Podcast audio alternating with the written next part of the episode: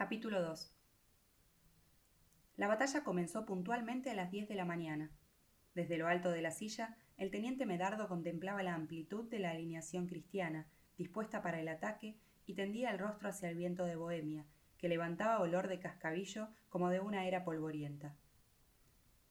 No, no se vuelve atrás, señor, exclamó Curcio, que con el grado de sargento estaba a su lado. Y para justificar lo perentorio de la frase, agregó bajito Dicen que traen mala suerte antes del combate. En realidad no quería que el vizconde se descorazonase al advertir que el ejército cristiano consistía solo en aquella fila alineada y que las tropas de refuerzo eran apenas unas escuadras de infantes en baja forma.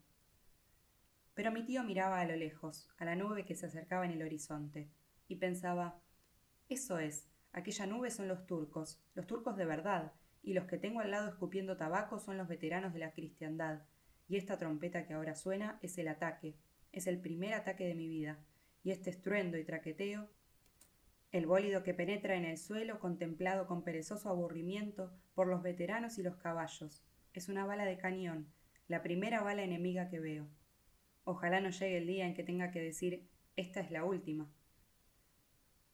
Con la espada desenvainada se encontró galopando por la llanura, con los ojos puestos en el estandarte imperial que desaparecía y reaparecía entre el humo mientras los cañonazos amigos rotaban en el cielo sobre su cabeza y los enemigos abrían ya brechas en el frente cristiano e improvisados refugios de tierra.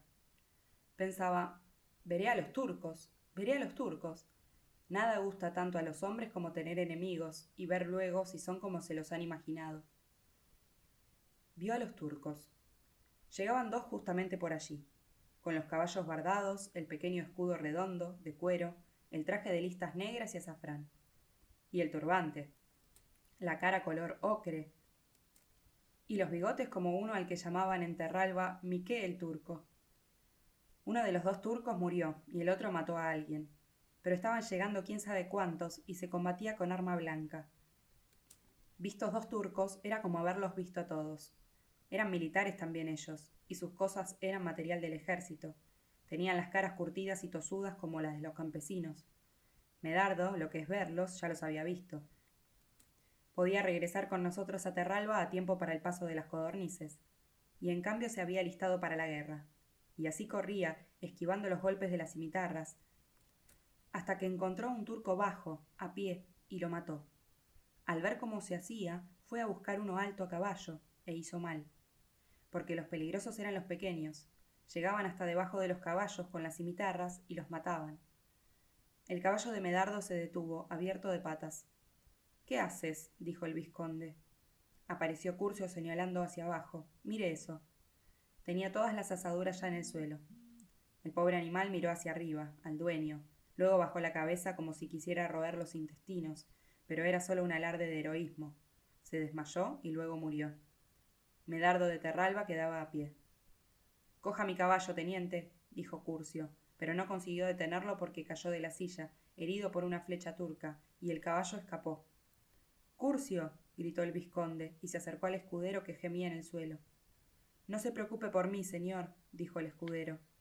Esperemos que en el hospital quede aguardiente. Le toca una escudilla a cada herido. Mi tío Medardo se arrojó a la refriega. La suerte de la batalla era incierta. En aquella confusión parecía que ganaban los cristianos, y en realidad habían roto la alineación turca y cercado algunas posiciones. Mi tío, con otros valientes, había llegado hasta las baterías enemigas, y los turcos las desplazaban para tener a los cristianos a tiro. Dos artilleros turcos hacían girar un cañón con ruedas. Lentos como eran, barbudos, arropados hasta los pies, parecían dos astrónomos. Mi tío dijo Ahora llego allí y les doy su merecido. Entusiasta e inexperto, no sabía que hay que acercarse a los cañones de lado o por la parte de la culata. Y él saltó frente a la boca de fuego, con la espada desenvainada, pensando que asustaría a aquellos dos astrónomos. Sin embargo, le dispararon un cañonazo en pleno pecho. Medardo de Terralba saltó por los aires. Por la noche, iniciada la tregua, dos carros iban recogiendo los cuerpos de los cristianos por el campo de batalla. Uno era para los heridos y otro para los muertos. La primera selección se hacía allí en el campo. Este lo cojo yo, ese lo coges tú. Lo que parecía que podía salvarse aún lo metían en el carro de los heridos. Los trozos y los restos iban al carro de los muertos, para recibir sepultura bendita. Lo que ya no era ni siquiera un cadáver se lo dejaban de pasto a las cigüeñas. Por aquellos días, en vista de las crecientes pérdidas, se había dispuesto que era mejor abundar en los heridos, de modo que los restos de Medardo fueron considerados un herido y puestos en aquel carro. La segunda selección se hacía en el hospital. Tras las batallas, el hospital de campaña ofrecía un panorama aún más atroz que las propias batallas. En el suelo había una larga fila de camillas con los desventurados, y a su alrededor se ajetraban los doctores, arrancándose de la mano pinzas, sierras, agujas, miembros amputados y ovillos de bramante. Muerto por muerto, hacían de todo para que cada cadáver volviera a la vida. Cierra por aquí, cose por allá, tapona conductos, volvían las venas como guantes y las colocaban otra vez en su sitio, con más bramante que sangre por dentro, pero remendadas y cerradas. Cuando un paciente moría, todo lo que tenía servible valía para recomponer los miembros de otro, y así sucesivamente. Lo que más embarañaba eran los intestinos. Una vez desenrollados, ya no se sabía cómo volverlos a colocar. Al levantar la sábana, el cuerpo del vizconde apareció horriblemente mutilado. Le faltaba un brazo y una pierna, y no solo eso, sino que todo lo que era tórax y abdomen entre el brazo y la pierna había desaparecido, pulverizado por aquel cañonazo recibido de lleno.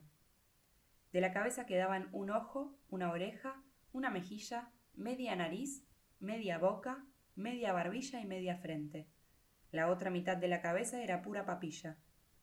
Por resumir, se había salvado solo la mitad, la parte derecha, que por lo demás estaba perfectamente conservada, sin un rasguño, salvo el enorme desgarrón que la había separado de la parte izquierda hecha migas. Los médicos, encantados. ¡Uy, qué bonito caso! Si no moría en el trance, podían intentar incluso salvarlo. Y le rodearon, mientras los pobres soldados con una flecha en el brazo morían de septicemia. Cosieron, colocaron, pegaron, quién sabe lo que hicieron. El caso es que al día siguiente mi tío abrió el único ojo, la media boca, dilató la nariz y respiró. La fuerte fibra de los Terralba había resistido. Ahora estaba vivo y partido por la mitad.